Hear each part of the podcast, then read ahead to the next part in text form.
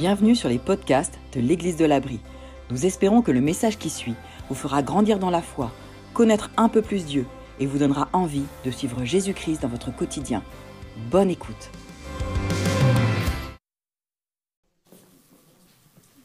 Je ne sais pas si vous avez encore des amis d'enfance, de collège, de lycée ou des vieux amis. Je ne sais pas si euh, avec ces vieux amis vous avez beaucoup de contacts ou est-ce que c'est distant ou est-ce qu'on s'est perdu de vue vous l'avez retrouvé sur mes copains d'abord, euh, ah quelle tête il a aujourd'hui, etc. Euh, en tout cas, l'amitié, ça fait partie de nos vies. L'amitié peut-être au travail, l'amitié dans notre voisinage, l'amitié dans les relations qui traversent nos vies. Et elles peuvent autant parfois être magnifiques, autant parfois être douloureuses. Mais l'amitié, c'est aussi un sujet dans lequel la communauté est engagée parce que nous sommes amis les uns avec les autres. Nous essayons de nous aimer les uns les autres. Alors, est-ce qu'on est best friend? Ça, je ne sais pas. Mais en tout cas, euh, c'est ce que Benoît va nous, va nous, nous conduire dans une réflexion sur l'amitié. Et euh, c'est une série de deux messages. Donc, on va entamer cette, euh, cette série aujourd'hui. C'est parti pour You're My BFF. Bonjour. Suis ravi d'être avec vous aujourd'hui. Je suis ravi qu'on aborde cette nouvelle série sur l'amitié. Et euh, pour commencer cette nouvelle série, je voudrais euh, démarrer avec euh, une citation. J'étais au lycée, j'ai étudié le grec. C'était une option. Et mon professeur de grec était l'abbé Guisambert. Et voilà ce que disait l'abbé Guisambert. L'homme a créé l'homme, l'ordinateur à son l'homme a créé l'ordinateur à son image, et c'est pourquoi il l'a doté de mémoire. C'était une manière pour lui de nous encourager à faire travailler notre mémoire, parce que nous étions aussi, comme l'ordinateur, dotés de mémoire. Je vois qu'il y a quelqu'un qui l'a eu aussi comme professeur, qui me regarde et qui me fait des grands sourires. Je suis ravi d'être avec toi, cher ami. Euh, l'homme a créé l'ordinateur à son image, il l'a doté de mémoire. L'abbé Guisambert n'a pas connu la suite et je voudrais vous faire partager la prochaine citation qui est la suivante. Elle est de Benoît Janson, elle est de 2023. L'homme a créé l'ordinateur à son image, il l'a connecté. Eh, parce qu'effectivement, l'ordinateur s'est vu connecté euh, dans les années 90. Internet existait déjà, mais le boom s'est arrivé après. Et Internet, on l'a vu se déployer, on a vu arriver à l'arrivée dans les maisons. Je me souviens quand j'étais euh, étudiant, t'as Internet? Ouais, j'ai Internet. on avait ça avec les, les vieux modems. Et puis on était connecté au reste du monde. Et progressivement, Internet aussi est arrivé dans nos poches. Et vous êtes là, certains certainement avec votre smartphone, à avoir cette facilité extraordinaire d'être connecté sans arrêt partout avec tout le monde. Et on était bien content d'avoir ces connexions quand c'est arrivé ce confinement malheureux, où enfin on a pu, où, malgré les circonstances, on a pu être entre nous dans nos salons, mais interconnectés et avoir un semblant de vie sociale. Et d'ailleurs, c'était terrible pour ceux qui n'avaient pas cette connexion. Je pense à ceux, par exemple, qui, dans les EHPAD, ont terminé sans connexion avec d'autres personnes, parce qu'ils étaient isolés. Et euh, la semaine dernière, euh, en famille, on est allé au restaurant, et Rachel, mon épouse, me faisait remarquer, regarde sur les autres tables, ils ont tous leur téléphone c'est quand même assez. Alors ça vous arrive certainement parce que euh, parce que on n'était pas les seuls à être au restaurant. Donc euh, parmi nous, et moi ça m'est certainement déjà arrivé d'être au restaurant et de consulter mon téléphone et parfois de le consulter euh, de manière un peu addictive. Alors j'ai appris un nouveau mot hier complètement par hasard. C'est le mot phubbing. Ça vient de l'anglais, comme ça s'entend, et en fait c'est la contraction de phone, de phone, phone, et de snubbing c'est en fait, je te snob parce que je suis sur mon téléphone. Je suis accroché à mon téléphone et je te snob et je te regarde pas parce qu'en fait, je suis toujours connecté à, ma petite machine. En fait, les ordinateurs, à mesure qu'ils étaient de plus en plus connectés, eh ben, euh, ils nous ont amené de plus en plus de confort et c'est super. Moi, je suis super content parce que maintenant, dans mon salon, quand je veux baisser la lumière, je dis Alexa, baisse la lumière hein, et elle se baisse. Et quand je dis ça, il y a ma voix qui est enregistrée, qui part sur Internet, qui fait le tour de la Terre et qui revient à l'interrupteur et ça éteint la lumière. Oh, c'est génial. Hein. C'est génial, tous ces trucs connectés. Mais avec ces trucs connectés, ça nous a aussi appris à vivre une vie un petit peu différente, justement avec le phubbing. Et le phubbing, ils ne connaissaient pas ça à l'époque, mais en fait, il y avait des gens qui racontaient à peu près les mêmes trucs que ce que je suis en train de vous raconter. Il y a 30, 40 ans, peut-être même 50 ans, j'étais pas né, hein, euh, quand on parlait de la télé, j'étais presque né. quand on parlait de la télévision, parce que la télévision, au début, elle est rentrée dans les maisons tout doucement. Au début, c'était marginal. Hein. Et en fait, la télévision, elle a volé euh, le, café du de commerce, le, bar. Les gens se réunissaient au bar, les gens se, euh, réunissaient sur la place du village. Et ça, avec la télé, c'est quelque chose qui progressivement s'est perdu parce que c'était facile. On avait le divertissement facile. Il suffisait d'appuyer sur le bouton et il se passait quelque chose directement dans notre salon. La télé, elle trône même euh, sur la table à manger parfois, ou du moins au coin de la table à manger, ce qui fait que c'est elle qui impose la conversation. Même parfois, on n'a même plus besoin de faire la conversation parce qu'elle fait la conversation pour nous-mêmes. On a de la chance. On a de la chance d'avoir ces outils. Ils sont vraiment formidables, ces outils. Mais ces outils, ils, sont, ils peuvent être dangereux s'ils ne sont pas gérés. Et il y a des, chercheurs des sociologues qui ont, qui ont observé tout ça et qui ont fait des études, qui ont mené des études et qui ont réalisé que depuis les années 70, il y a un accroissement permanent dans nos sociétés occidentales de ces sentiments d'isolement, d'invisibilité et d'insignifiance. On est de plus en plus connectés, on a des moyens extraordinaires pour pouvoir être connectés, et pourtant on a ces sentiments-là qui grandissent dans notre société. Et peut-être que vous en êtes victime. Alors est-ce que ces outils sont mauvais? Ben, pas en soi, ils sont quand même vachement pratiques, mais ils sont dangereux. Ils sont dangereux parce qu'ils ils nous produisent un shoot, un shoot de quelque chose qui fait qu'on a envie d'y revenir, et puis d'y revenir encore. Mettez TikTok dans les mains de quelqu'un qui ne connaît pas TikTok. Très vite, il ne sera que connecté à TikTok. C'est formidable TikTok. Mais c'est incroyable comment ça peut produire un isolement de la personne qui va devenir accro à ce truc-là. En soi, ces outils ne sont pas mauvais, mais ils ont la capacité de nous voler des choses. Regardez. Ils sont censés nous connecter au monde en fait, ils ont le pouvoir de nous déconnecter de la vie. Ils sont censés nous connecter au monde, et c'est vrai, et c'est formidable, et j'adore ça. Mais moi aussi, il a fallu que je fasse ma détox. Moi aussi, il a fallu que je réalise qu'en fait, mon téléphone, il était greffé à ma main. C'était l'extension de moi. Moi aussi, il a fallu que je réalise que le téléphone, c'était quelque chose qui m'était nécessaire pour m'endormir le soir. Il fallait qu'il parle, qu'il y ait quelque chose. Et donc, euh, ça nous arrive à tous. Le téléphone, il est devenu quelque chose d'indispensable. Et alors qu'il nous connecte, en fait, d'une certaine manière, il nous déconnecte de la vie. Parce que la vie, c'est autre chose. Et regardez, quel était le plan de Dieu pour la vie? Et on va commencer au tout début du tout début de la Bible, Genèse 1.1. Au commencement, Dieu créa le ciel et la terre. les premiers mots de la Bible. Or, la terre était chaotique et vide. Vous savez, le mot qu'il y a en hébreu derrière ce chaotique et vide, c'est le tohu bohu. Vous avez déjà entendu ça, le tohu bohu. C'était le bazar. Le tohu bohu. Au, début, c'était le tohu bohu. Et qu'est-ce qu'a fait Dieu? Quand on lit le suite, le suite du récit de la Genèse, on voit que Dieu, il ordonne les choses. Il part du tohu-bohu et il range les choses. Il commence déjà par séparer la lumière des ténèbres. Il commence par séparer l'eau d'en haut de l'eau d'en bas. Il sépare l'eau de la mer de l'eau de la terre. Tout ça, c'est pour nous montrer comment Dieu crée de l'ordre. C'est évidemment pas un récit pour nous dire comment ça s'est passé, c'est pas un récit scientifique.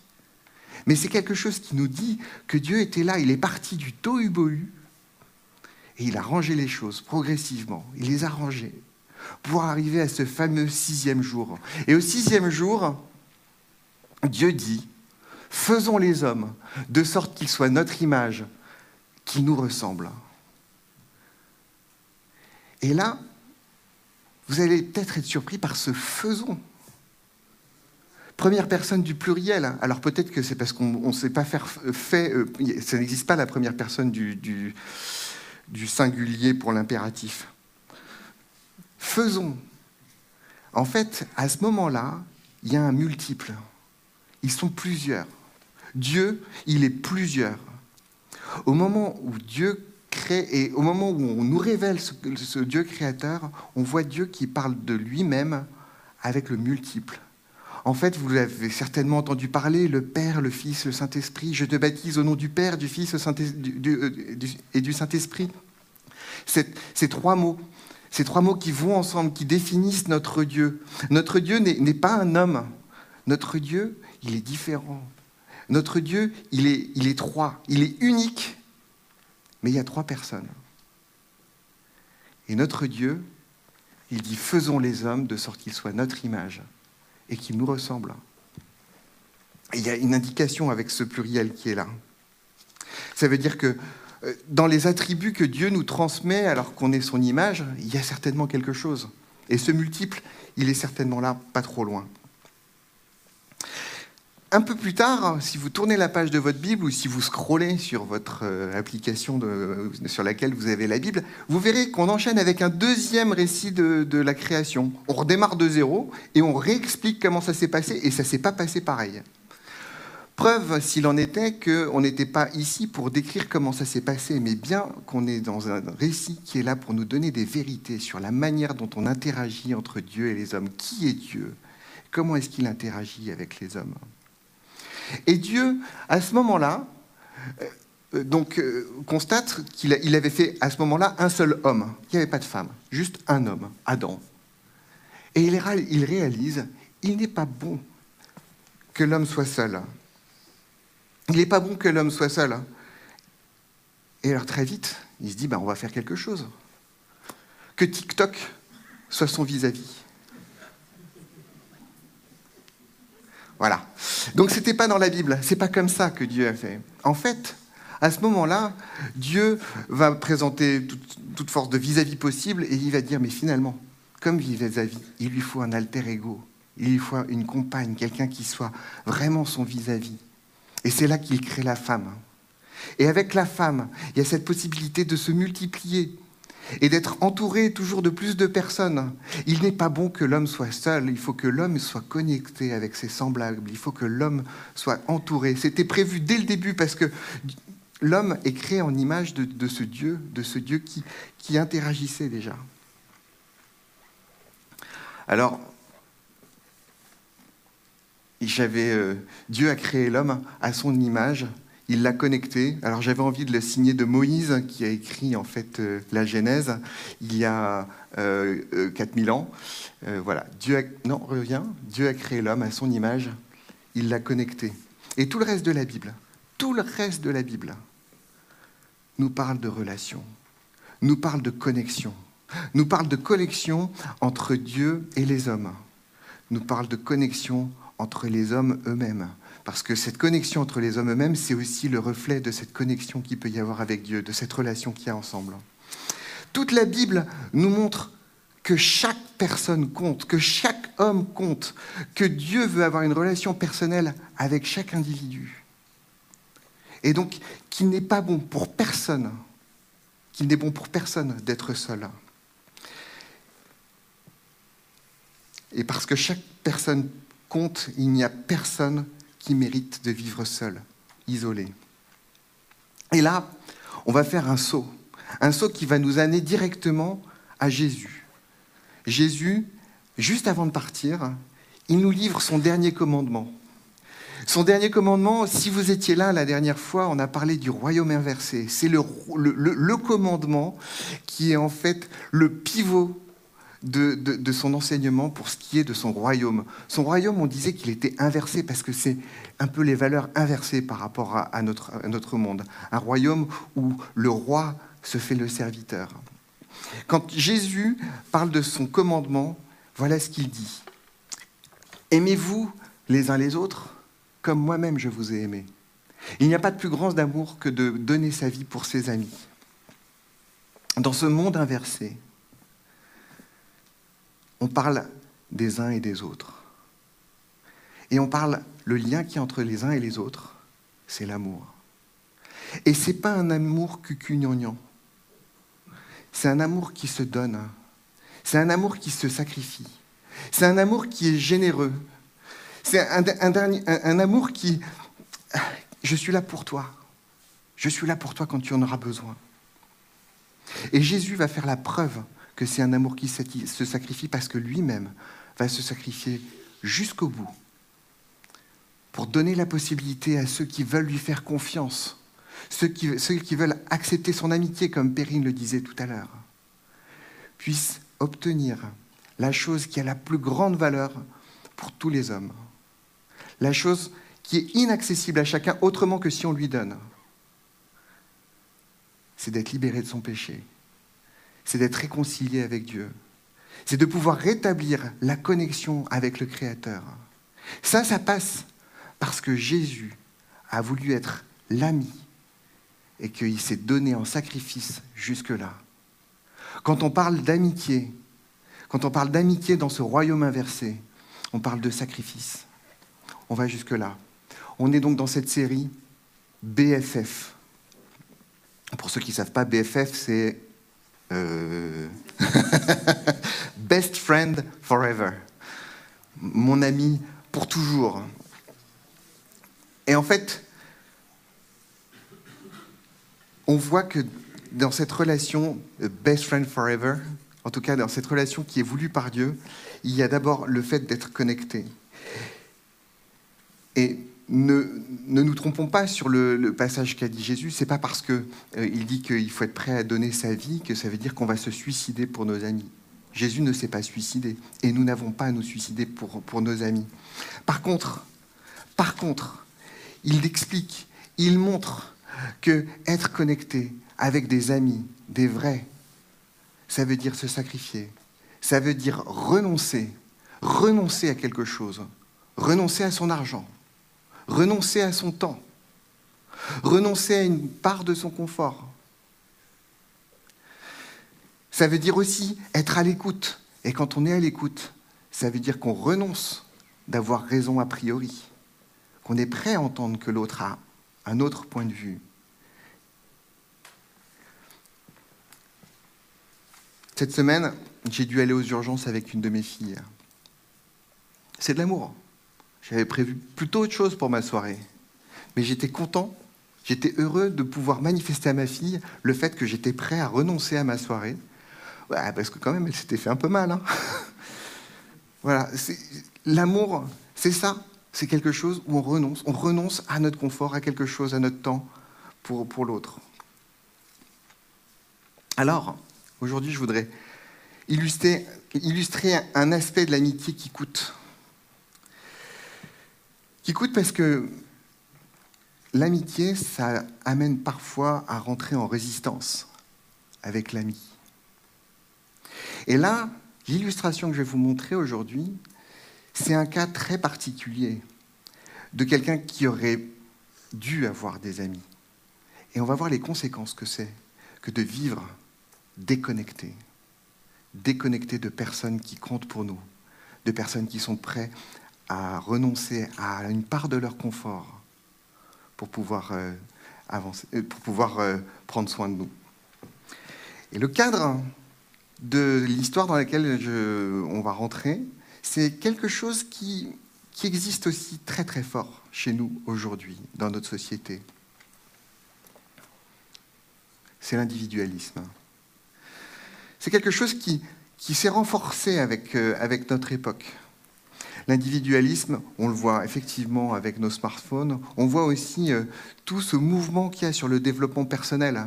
Et c'est vachement bien le développement personnel. Mais c'est comme le téléphone. C'est un outil qu'il faut savoir utiliser et amener au bon endroit. Parce que le développement personnel, il peut aussi avoir cette, euh, tendance à nous focaliser sur nous-mêmes. On va parler en développement personnel de notre relation aux autres, mais plutôt pour, pour que ça se passe bien avec les autres, pour que ça se passe bien pour nous surtout après. C'est des bons outils, il faut savoir les utiliser. pas de problème, hein. je ne veux, pas, en faire le, procès, mais dans notre époque, qui est, euh, pour moi, c'est un des, révélateurs de notre époque, de l'individualisme dans notre époque. Euh, et dans l'individualisme, il y a cette motivation, ce moteur qui est la réalisation de soi, le fait de se réaliser, d'avoir du succès, d'être prospère. Et tout ça, c'est pas mauvais en soi. C'est pas mauvais en soi, sauf que à un moment donné, ça peut avoir la, tendance à absorber, absorber tout ce qu'il y a autour. Et c'est un appétit dont il faut savoir qu'il faut savoir maîtriser. C'est pour ça qu'il n'est pas bon que l'homme soit seul. Parce que l'individualisme a le pouvoir de voler cette dimension essentielle de notre euh, humanité et de nous priver de l'ami. De l'ami qui veut nous dire ce qu'il faut qu'on entende, de l'ami qui nous dit qu'on est en train de remettre du tohu-bohu dans notre vie, de l'ami qui est en train de nous dire que la voie qu'on est en train de prendre, c'est une voie qui va nous amener au fond de l'eau. S'il est quelqu'un qui a vraiment réussi, qui a fait une carrière hyper florissante, si on cherchait cette personne dans la Bible, probablement que dans le top 3, je ne veux pas m'engager que ce soit le premier, on penserait au roi David. Le roi David, à l'origine, c'est juste un berger, dans une famille modeste. Et le roi David, il aboutit le grand roi, le roi qui sera d'ailleurs le roi de référence, celui dont on parlera plus tard comme étant le grand roi David. Et voilà ce qui se passe alors qu'il est à l'apogée de son règne. Au printemps suivant, à l'époque où les rois ont coutume de partir en guerre, David envoya Joab et ses officiers en campagne à la tête de toute l'armée d'Israël. David était resté à Jérusalem. Il se la coulait douce. Pardon. Il est en train de traiter des affaires intérieures et de définir les grandes orientations stratégiques du pays. Hein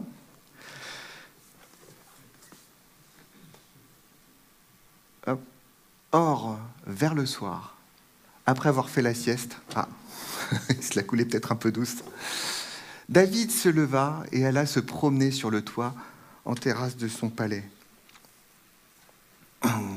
Ouh, c'est difficile la vie de roi, n'est-ce pas? Que se passe-t-il depuis là-haut? De là, il aperçut une femme qui se baignait. Et cette femme était très belle. Cachez ce sein que je ne saurais voir.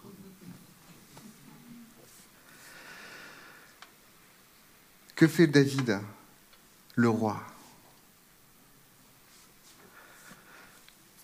David fit demander qui elle était. Et on lui dit c'est Bathsheba, la fille d'Eliam, l'épouse d'Uri le Hittite. Quand David demande, on obéit, on va chercher l'information. Et l'information qui revient, c'est l'identité de Bathsheba. c'est comme ça qu'on se présentait à l'époque. Je suis la fille d'Eliam, l'épouse d'Uri le Hittite, et je m'appelle Bathsheba. Mais on ne peut pas quand même s'empêcher de voir qu'il y a un peu plus que l'identité dans cette information. Cette belle femme, très belle, c'était la fille de quelqu'un. Comment est-ce que... Elle a un père qui la chérit. Comment est-ce que vous avez envie qu'on traite votre fille? Cette femme très belle, hein, c'était l'épouse de Uri le Hittite. Comment est-ce que vous aimeriez qu'on traite votre épouse? David, il la connaît même pas. Il a vu juste de loin. Mais comme il est le roi, il a le pouvoir de la faire venir. David envoya des messagers la chercher, elle se rendit chez lui et il s'unit à elle. Est-ce qu'elle était consentante? On n'en sait rien. On s'en fout, parce que le roi veut, alors il l'a. David a tout, la gloire, la prospérité, le pouvoir, l'argent, il a tout ce qu'il veut, des femmes. Et pendant que ses soldats sont au combat, il batifole dans son palais. Ce que nous dit surtout cette histoire, c'est que rien n'est venu s'interposer entre lui et cette coucherie. Rien, personne.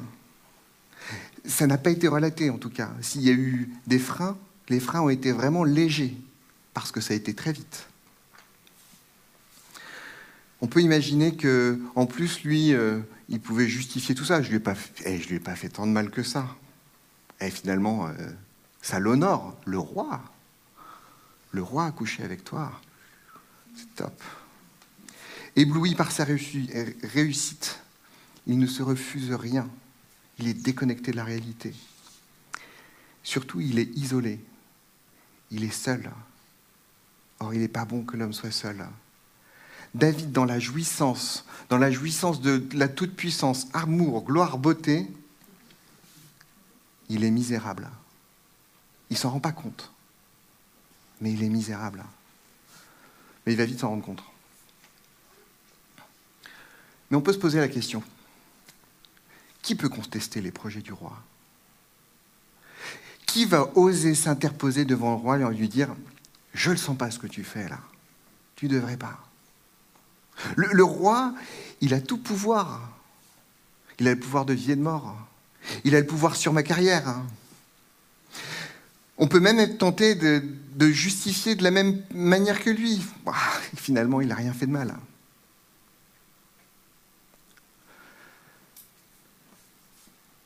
Et vous, qui êtes les rois de vos vies, qui peut contester vos projets? Est-ce que vous avez des personnes qui sont là, autour de vous, qui peuvent contester vos projets? Et vous-même, de qui vous sentez-vous responsable de contester les projets? De contester, juste de s'interposer, d'être là, de dire Hé, oh, réfléchis là. Réveille-toi. Tu es en train de sombrer. Tu es en train de sombrer dans le chaos, dans le tohu-bohu, dans ton tohu-bohu. C'est ça de l'amitié. C'est ça de l'amitié, c'est ça de la générosité. Parce que c'est beaucoup plus facile de dire non, mais t'as raison. Non, mais vas-y, c'est cool. C'est être prêt à, s'interposer, à s'exposer, à dire mais dire ce dont la vie a vraiment besoin, ce dont l'ami a vraiment besoin pour ne pas sombrer, pour ne pas s'effondrer. Cette mécanique n'a pas fonctionné pour David. Alors voilà ce qui s'est passé. Voici qu'elle se trouva enceinte. C'est des choses qui arrivent. Elle envoya dire un, un message à David en disant J'attends un bébé, j'attends un enfant. David est un homme de succès. On ne va pas l'arrêter avec ça. Il a des solutions à tous vos problèmes. En tout cas, il a des solutions à tous ses problèmes. Qu'est-ce qu'il va faire David? On va dire bah pour qu'elle ait un enfant et comme elle est mariée avec Uri, bah le mieux c'est de les mettre dans le même lit et puis bah logique. Or Uri est sur le front, il est à la guerre. Donc David fait venir fait venir euh, Uri. C'est pas encore là. Fait venir Uri. Uri lui fait un rapport sur le front de ce qui se passe, etc. Et puis euh, David lui dit bah merci, c'est cool, euh, voilà. Et Uri, plutôt que de rentrer chez lui, il reste avec les gardes à la porte et il dort. Et il y a une curiosité incroyable. C'est que quelqu'un vient dire à David qu'Uri n'était pas rentré chez lui. Mais on s'en fout. Pourquoi est-ce qu'on va dire au roi que le troufion là, qui est venu là, il n'est pas rentré chez lui, dis donc? Il a des gens qui sont solidaires de lui dans cette histoire, qui sont en train de lui dire Ah oui, il a fait venir Uri parce qu'il y a un problème. On va dire à David qu'Uri n'était pas rentré chez lui. Bah alors, du coup, le roi, il s'en soucie de ce troufion. Il, le fit appeler, il lui demanda Bah voyons, tu reviens après une longue absence, pourquoi n'es-tu pas rentré chez toi? Bah alors? Uri répond le coffre sacré, Israël et Juda, logent sous des tentes. Mon général Joab et ses officiers couchent en rase campagne, et moi, j'irai dans ma maison pour manger, pour boire et pour coucher avec ma femme. Aussi vrai que tu es vivant, je te jure que je ne ferai jamais pareille chose. Quel contraste On, a David qui est complètement isolé, qui est complètement euh, ivre de, son pouvoir, de ses possibilités, ivre au point qu'il n'a plus de limites. Et à côté de ça, on a le troufion Uri, qui est là et qui est solidaire de sa communauté, solidaire de son peuple, solidaire de ses des camarades de, de, de tranchée, de son général, de ses officiers. Non, pas question, tant qu'ils sont là-bas, que moi je retourne voir ma femme. Mais pourtant on est voisins, elle va savoir que tu es venu, elle va t'en vouloir. Du coup, David essaie de le convaincre avec d'autres moyens. Il va le faire revenir tous les soirs, il va le faire picoler un peu, tout ça, machin, en essayant de faire tomber euh, un peu les résistances. Mais rien, rien n'arrive à convaincre Uri, qui revient tous les soirs à la porte avec les gardes. Il va se passer quelque chose d'ultra sordide après. David va écrire une lettre pour demander aux personnes qui sont sur le front de faire en sorte que Uri se fasse massacrer sur le prochain combat. Et c'est Uri lui-même qui va apporter cette lettre. Et très vite, Uri se fait massacrer sur le front. Et donc, euh, Uri étant mort, ben, son, épouse fait le deuil, et dans la foulée, ni vu ni connu, je t'embrouille, David l'épouse, tout va bien, hop, on a tout mis sous le tapis, ça se passe bien, on avance. À l'origine, il y avait juste un, regard malheureux, on va dire, euh, bah, c'est tout. Mais il y a eu un enchaînement de choses. Il y a eu plein d'étapes dans ce processus. Il a commis un adultère. Ensuite, il a essayé de camoufler cet adultère. Imaginez la vie du gamin, voilà, euh, du, gamin euh, euh, illégitime, etc., où il y a un mensonge, c'est le fils du roi, mais on ne doit pas le... Un truc de dingue. Bon, ça s'est pas fait. Finalement, on fait massacrer Uri.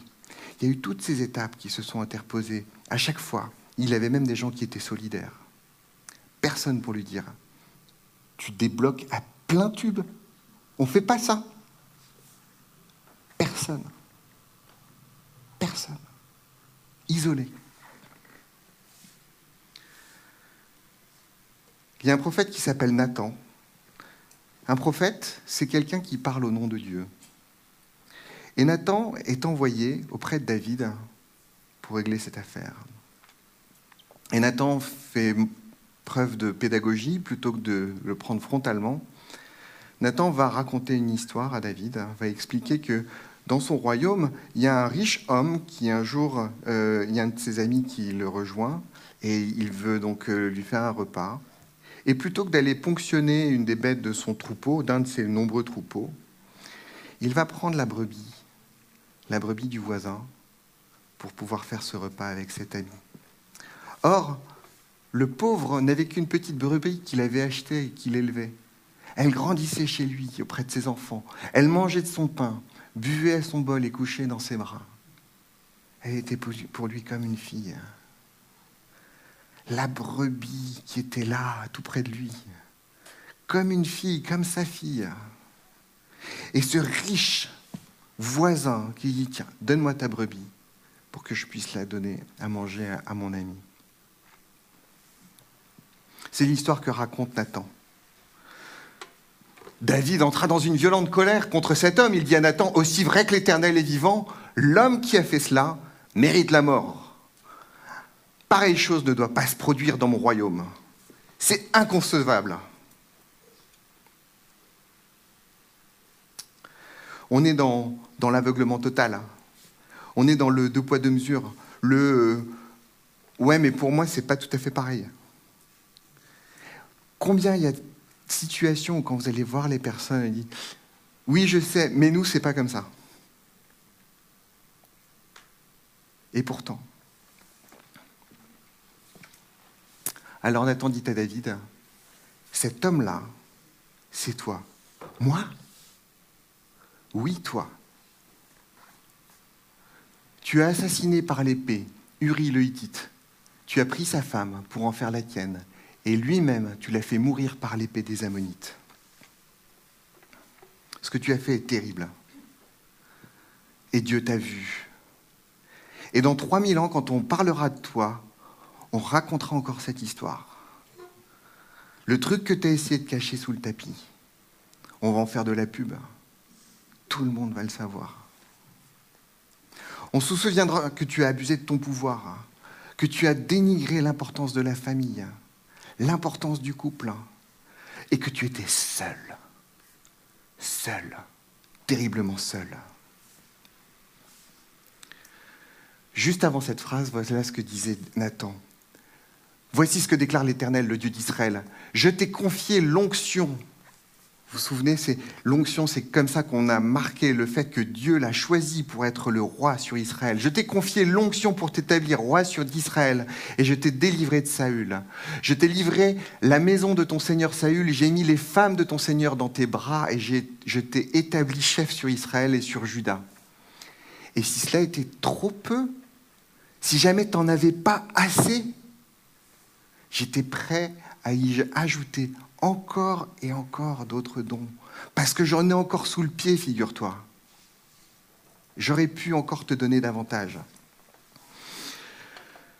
Tu as tout gâché. Tu as passé à côté de tant de belles choses. Je vais faire venir le malheur contre toi. Du sein même de ta famille, je prendrai sous tes yeux tes propres femmes pour les donner à un autre, qui s'unira à elles au grand jour.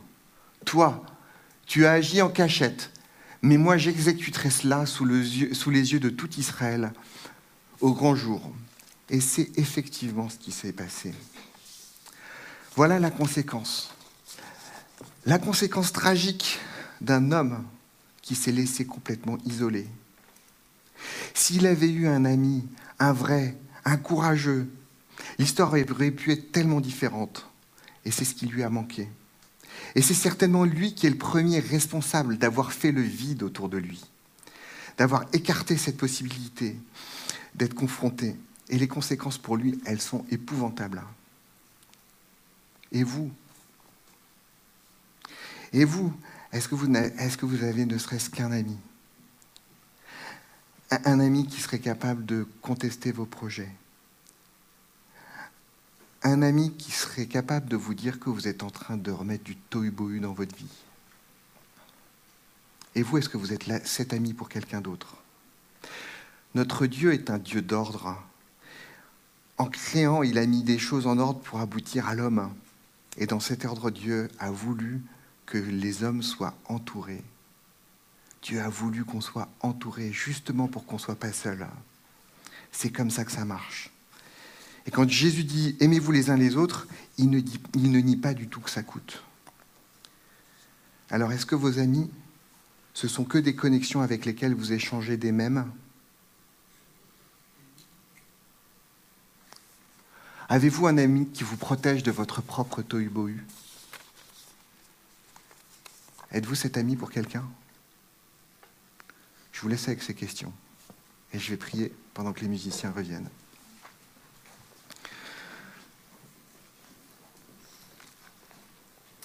Père Céleste, c'est formidable que tu nous donnes cette euh, possibilité de lire dans ta parole ces histoires. C'est ça qui nous montre que ces histoires, elles ont eu de l'authenticité pour qu'on puisse mettre des trucs aussi épouvantables. C'est que c'est bien le reflet de notre nature. Seigneur, merci parce que, parce que tu as prévu qu'on soit entouré tu as prévu qu'on ait des personnes autour de nous qui nous amènent de la sagesse, des personnes qui soient là pour pouvoir nous recadrer, pour pouvoir nous montrer quel est le chemin à suivre pour notre bien. Je te prie, Seigneur, de, nous aider à comprendre, à comprendre les bienfaits de la communauté, les bienfaits d'avoir des amis autour, autour de nous, les bienfaits d'avoir ces personnes qui nous connectent et qui font de nous des humains, qui peuvent aussi nous permettre de nous connecter avec toi. Je te prie, Seigneur, de, faire en sorte que là où on est, avec le succès qu'on a ou pas, tu puisses nous sortir de notre aveuglement, que tu puisses nous permettre de comprendre quelle est la prochaine étape et qui, dans les conseillers que j'ai autour de moi, est la personne que je dois écouter. Amen.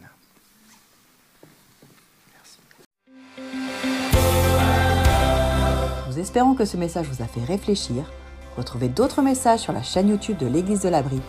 À très bientôt!